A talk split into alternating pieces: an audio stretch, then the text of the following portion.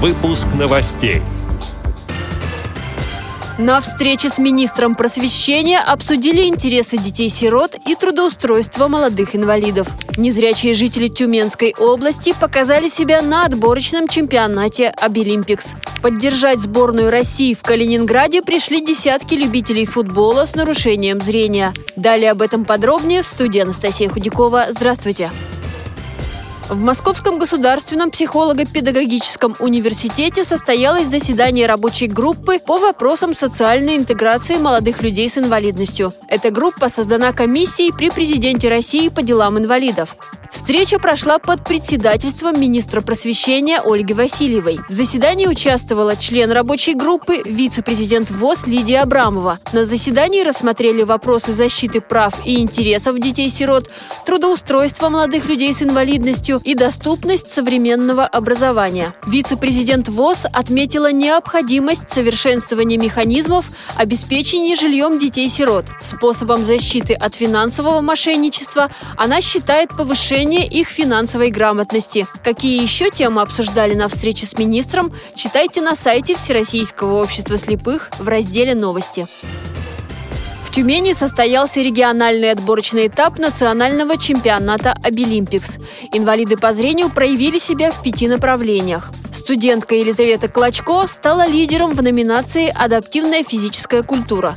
Артур Алиев и Николай Гончаров среди специалистов заняли второе и третье места в компетенции обработка текста. Бронзу завоевала Венера Муслимова в направлении вязания крючком. Лучшими фотокорреспондентами признаны Александр Добрица и Дмитрий Селин. Самой популярной номинацией среди представителей ВОЗ стала компетенция «Массажист». Первое, второе и третье место у студентов завоевали Елена Жукова, Станислав Проценко и Рустам Бабаев. У специалистов золото и серебро достались Данису Исхакову и Ольге Бульба. География Белимпикса расширяется, однако, как считает председатель Тюменской региональной организации ВОЗ Галина Тунгусова, представителей общества могло быть больше. Несмотря на популярность данного чемпионата, многие до сих пор боятся проявить свои профессиональные способности в рамках конкурсных состязаний. Материал для выпуска новостей подготовила корреспондент филиала «Радио ВОЗ» в Тюмени Ирина Алиева.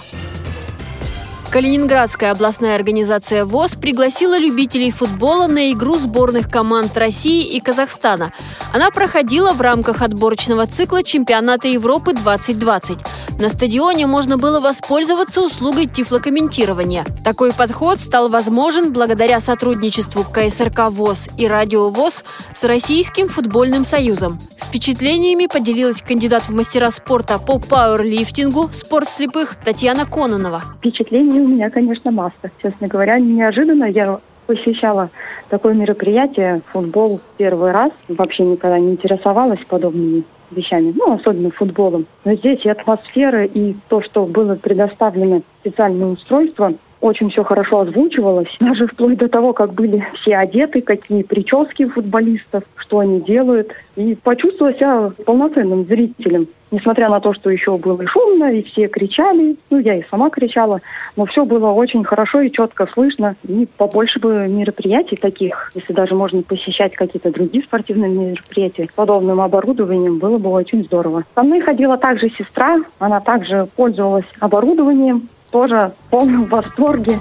Никто не остался равнодушным к происходящему на стадионе. Энергетика игры, море эмоций и тифлокомментарий в исполнении Романа Мазурова помогли понять картину происходящего.